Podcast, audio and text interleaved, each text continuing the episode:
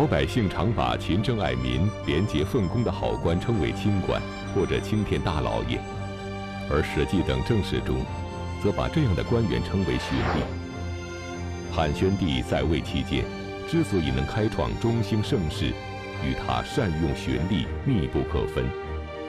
那么，汉宣帝时期究竟有哪些巡吏名留青史？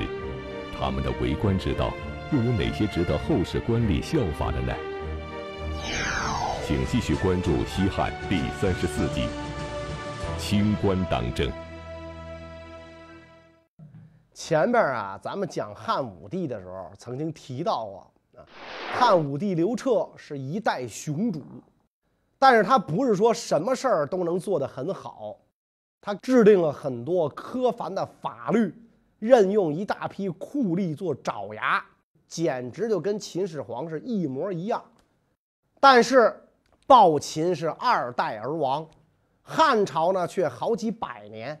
那么为什么这个汉朝有亡秦之师而免于亡秦之祸？这个司马光也说得很清楚，知错就改。然后武帝呢自己下诏罪己，对自己的行为呢进行了反思，并且在一定程度上更改了治国方略。这个为了不让国家出现秦朝时候的样子，酷吏当政的理念被放弃了。当然，这个。这么做也是被逼无奈，再让酷吏当权，估计全天下就没几个好人，大家都变成囚犯了。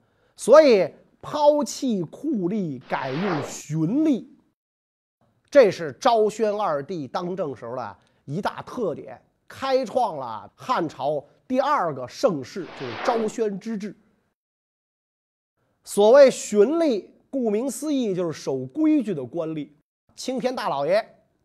自从这个司马迁在《史记》中专列循吏列传，这个习俗呢也就被后世所继承。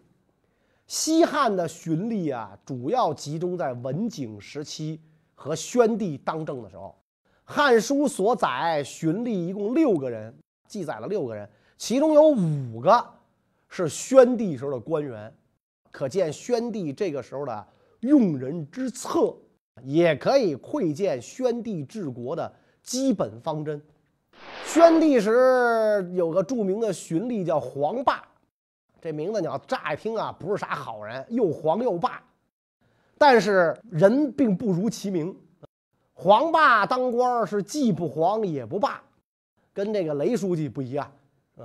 黄霸是淮阳人，家里呢在地方上也是大族。武帝的时候呢，因为这些家族啊，在地方上啊，爱胡作违法，地方官管不了。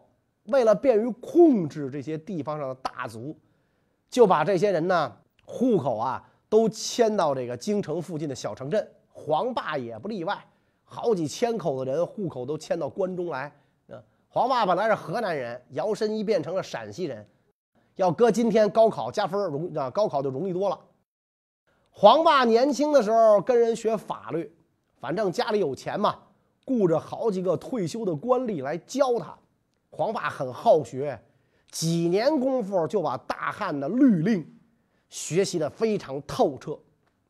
这个黄霸家里有钱，但是呢，他跟现在的这个大学生啊有一个共同的特点，就是想考公务员，混进体制内，所以他特别想当官当然了，这个想当官是无可厚非的，主要就看你呢当了官是干嘛。啊，要是为了既皇又霸，那就不是东西了。因为黄霸家里有钱，他就买了个官干。在那个时代，买官鬻爵很正常，可以缓解财政危机，是吧？黄霸买了个官但是呢，点儿有点背。没过几年，兄弟犯了事儿，黄霸这官呢就没了。那没关系，家有钱嘛，又买了一个。又买了一个，那所以你看这有钱就是好啊，是吧？因为他这官是买的，政府自然不能让他担任要职。这有钱人多了去了啊，谁知道你是真有水平还是不学无术的暴发户啊？啊！而且这种打小坐着奔驰二五零长大的，是吧？长大之后也就是奔驰二五零。所以这个黄霸很长时间啊，基本上就是在这个朝廷里边打杂这慢慢的打杂的时间长了，水平就打出来了。啊，长官对于黄霸比较熟悉信任，就让他负责管理郡国钱粮出入。虽然官职不高，这可是个肥差，管钱粮不肥没天理啊！这要放在一般人，怎么着也得一年致富，两年小康，三年大款啊！更何况老黄这官儿是花了钱买的，得捞回成本吧？但是黄霸在任上，一不贪污，二不捞回扣，大家交口称赞老黄廉洁，于是这黄霸的仕途就升迁了，靠着廉洁的名声，做到了河南太守城，回老家当官。仅是清正廉洁，并不能让黄霸位列循吏之列。所谓循吏，必须要有治世之才，做到所居民富，所去见资。那么黄霸究竟有什么本事？他在任期间又是如何治理地方的呢？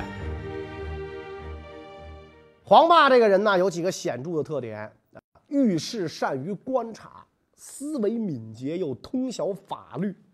对百姓温和善良，对同僚谦让，而且呢足智多谋，比较善于驾驭众人。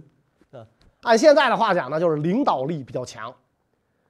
当太守成的时候，每次和太守谈事议论都符合法律，而且很适合当时老百姓们的具体情况。啊，因为有时候政策和当地情况不符合，因为中国毕竟地方太大。一个地方有一个地方的特色，黄霸在地方为官，能够把地方的情况摸得很清楚，又能对国家的法律灵活运用，所以这个太守啊很信任他，很多重要的事儿都交给他办，利民也都爱戴尊敬他，有事儿呢就爱找他去处理。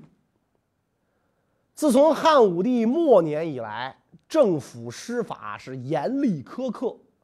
汉昭帝继位后年幼啊，大将军霍光秉政，因为大臣争权，上官桀与燕王谋逆，所以霍光诛杀他们之后，就遵循汉武帝时候的法度，用刑法严厉约束部下。因此，这个平庸无能的官吏啊，都崇尚严酷的刑法，认为这是才能。而黄霸呢，却认为只有宽厚温和的政策治理才是本事。几年之后，汉宣帝继位，宣帝在民间长大，吃过牢饭，那受过苦，对于这个地方小吏作威作福、欺压良善的情况也比较清楚。他听说有个黄霸执法公平，于是呢下诏把这黄霸呢调到朝廷里来。让他在这个廷尉府啊当属官。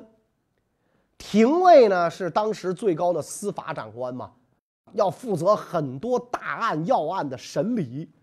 这样一来，就给黄霸的工作提出了新的要求。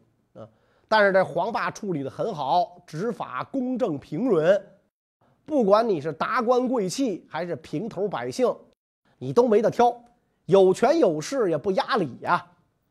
黄霸处理得当，不但当事人服气，连廷尉都多次称赞。有一次，在这个朝廷上议事的时候啊，当他得知大儒夏侯胜被下狱，黄霸很推崇这个人啊，就上奏章替这个人辩护。结果这一辩，吃了挂道了啊，也被下狱。巧合的是呢，他跟这个夏侯胜啊被关在了一起，俩人一共在牢里边待了三年。这三年可是没白待呀，在牢里边，黄霸就跟着这个大儒学了整整三年的尚书，就变成了高级知识分子。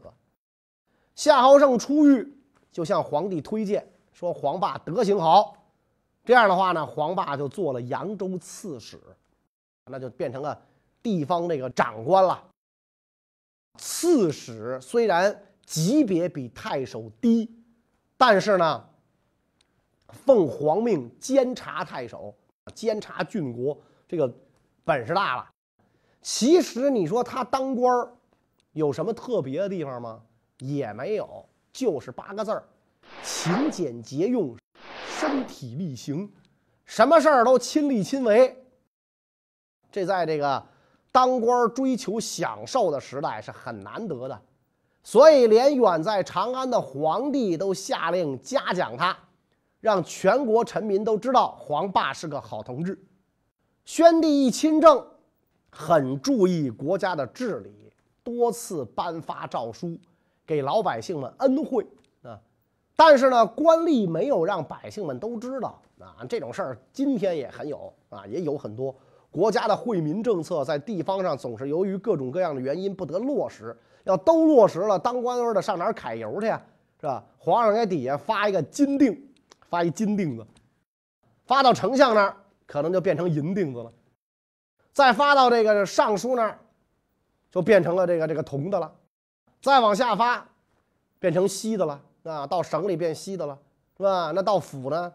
是吧？那就那到再再到村呢？那到到村儿就变成纸的了，估计是吧？但是黄霸当太守，就非常注重让老百姓都知道皇帝的恩泽啊。他命令驿馆、乡里治所都要喂养鸡和猪，用这些东西的收益赡养鳏寡孤独之人，教导百姓治理农桑、节俭增财、种植树木、喂养牲畜。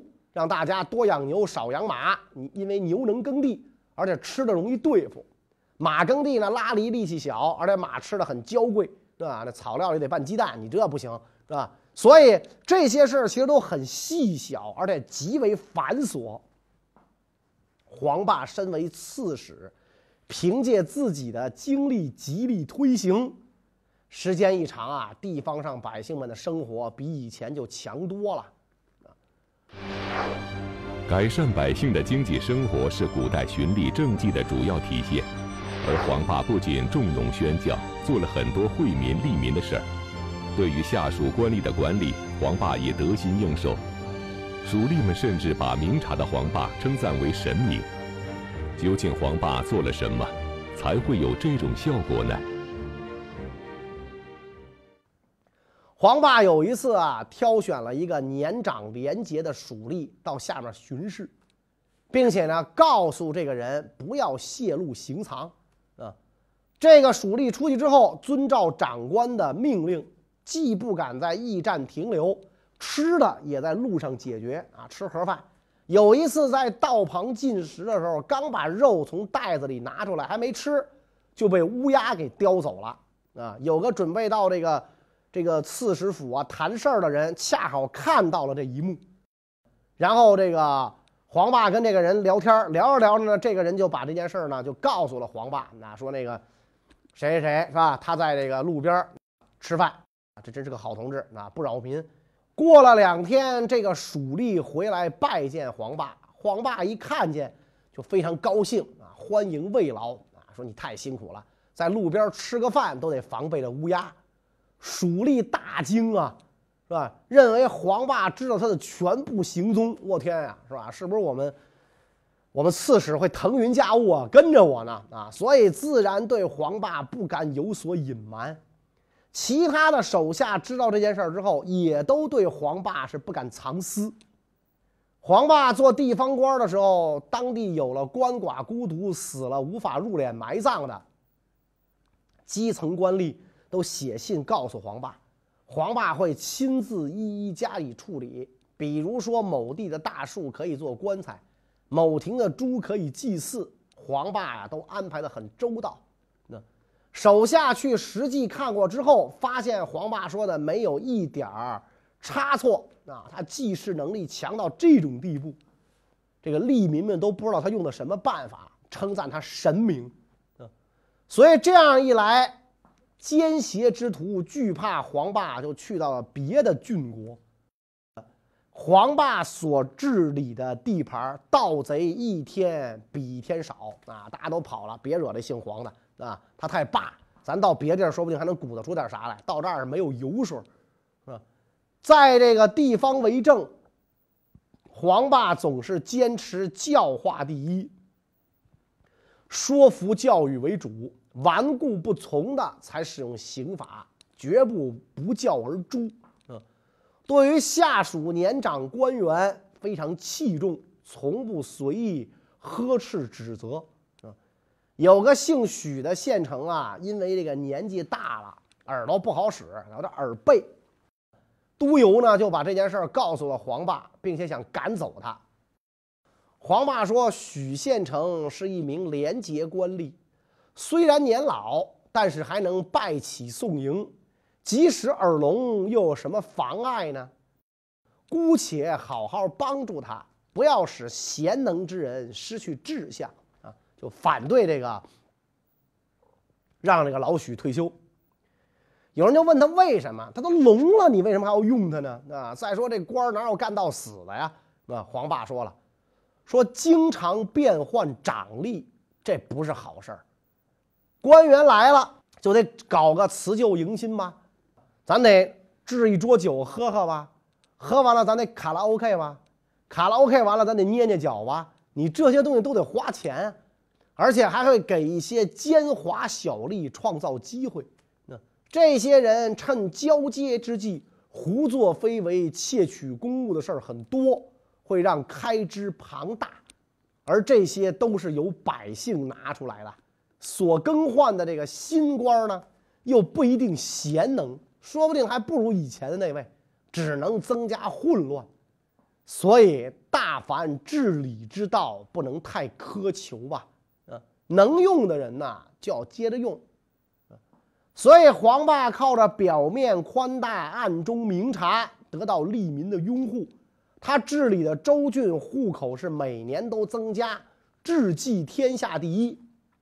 后来皇上呢征召他担任丞相，封建成侯，实役是六百户。担任了丞相的黄霸虽然并没有太大的作为，但他一心为民、明察实干的事迹，依然被载入史册，为后人敬仰。宣帝时期还有一个与黄霸齐名的荀弟。叫公遂，他七十岁时才被派去地方施政，却获得了惊人的政绩。究竟公遂是个什么样的人？他又为什么晚年才受重用呢？公遂啊，这个人咱前面讲过，当时为昌邑王刘贺效力。刘贺在皇位上过了二十七天的瘾，公遂多次劝谏他，刘贺不听。后来呢，刘贺被废。公遂因为劝谏昏君的缘故，没有被治罪，但是呢，也被罢了官，打发回家了。等到这个汉宣帝继了位，很长一段时间，渤海及邻郡年成不好，老百姓呢，就是有了收成也吃不饱。这个西汉的租税啊，一直不高，三十税一，文景的时候就定下来了，但是地里根本收不到庄稼。所以这个百姓们就很不安分，为了混口饭吃，只好转行做了盗贼啊！尤其那小伙子啊，他吃不上饭，他除了打砸抢烧，他能干什么呀？所以盗贼纷起呀，当地的郡守根本无法捉拿制服，皇上就想选拔善于治理的人，丞相、御史联合推荐公遂可以胜任。所以皇上任命他做渤海郡太守。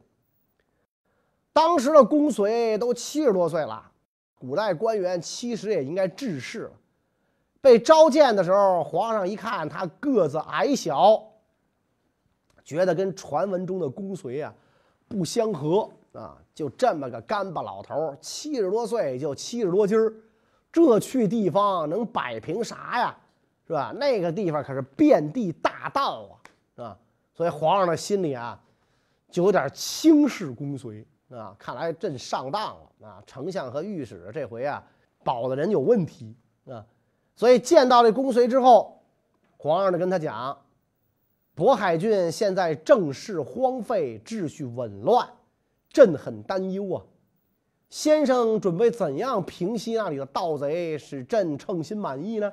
啊，你给我说说，说说你的施政方针。”公遂就说了：“说渤海郡那个地方啊，地处海滨，离京城又太远，而且呢，没有受到陛下圣明的教化，所以现在那儿的百姓被饥寒所困，吃了上顿没下顿当地的官吏又不体贴，这就弄出问题来了。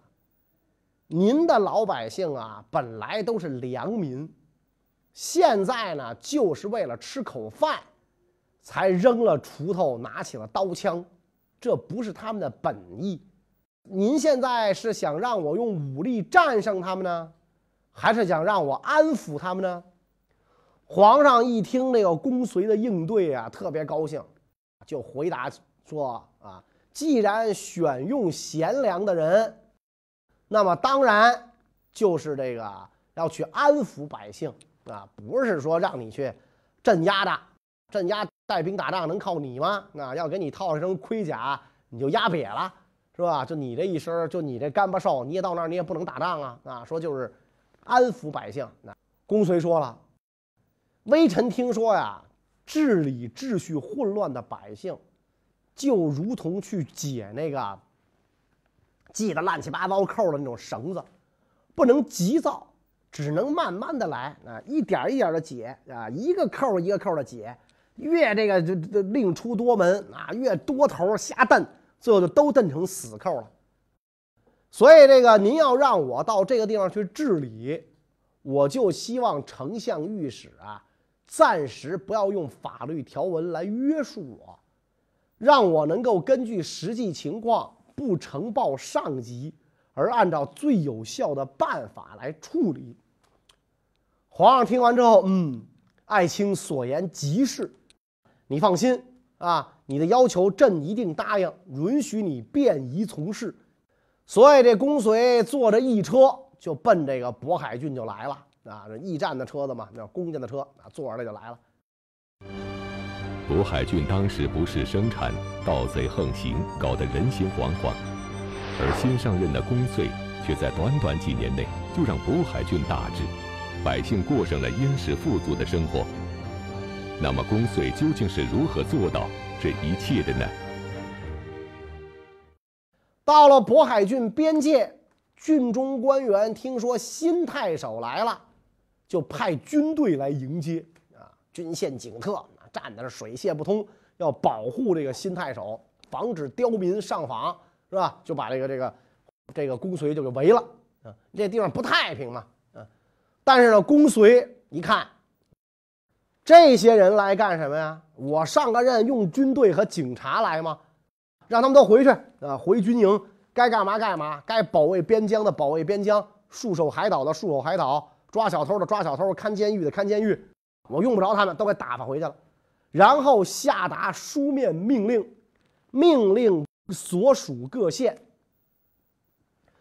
成立的那个什么捕盗办啊，成立的那个捉贼办一律撤销，所有跟这个捕盗捉贼的有关的官吏都撤销，兼职的回归本职啊，然后专职的下岗啊，待分配。所有拿着锄头、镰刀等种田器具的都是良民。谁说那玩意儿能能杀人？拿着那就是坏人。毛笔杆还能戳死人呢，是吧？所以拿着这个锄头、镰刀的就是良民，官吏不得查问。拿着兵器的才是盗贼啊！然后公遂独自乘车来到郡府，是吧？就一个人带着几个属吏，坐着一车就来了。郡中一片和顺，盗贼们听了公遂的命令之后，就全都收敛了。渤海郡还有很多合伙抢劫的啊，就是这个流氓犯罪团伙啊，黑社会势力。